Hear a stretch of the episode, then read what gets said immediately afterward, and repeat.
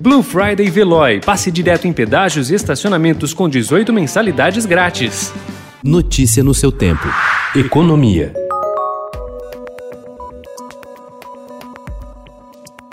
Cálculos do economista Daniel Duque, pesquisador da área de economia aplicada do Instituto Brasileiro de Economia da Fundação Getúlio Vargas, mostram o peso da redução do auxílio emergencial no bolso dos brasileiros. O número de pessoas vivendo em situação de pobreza aumentou em mais de 8 milhões e meio na passagem de agosto para setembro, enquanto a população em situação de miséria avançou em mais de 4 milhões. Pago pelo governo federal para amenizar os efeitos da pandemia, o auxílio teve o seu valor reduzido no período de 600 para 300 reais.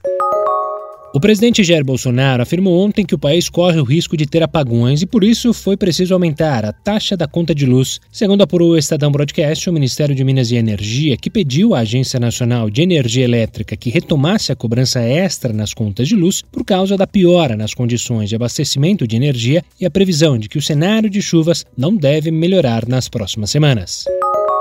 Antes de aceitar o convite de Jair Bolsonaro para presidir a Petrobras no final de 2018, o economista Roberto Castelo Branco já havia construído uma carreira de bom tamanho. Foi um bom treino para a batalha que ele vem travando há 20 meses. Sob seu comando está uma empresa marcada, primeiro pela corrupção, depois pela Lava Jato, com uma estrutura de custos pesada, um planeta que desconfia cada dia mais do petróleo e do diesel e com um carro elétrico despontando ali na esquina. Além das tarefas prementes, como reduzir a dívida e enxugar a equipe, é preciso livrar-se do que não é a sua vocação essencial. Por exemplo, passar adiante as refinarias. A estatal tem 98% do parque de refino no Brasil, o que ele considera uma anomalia no mundo.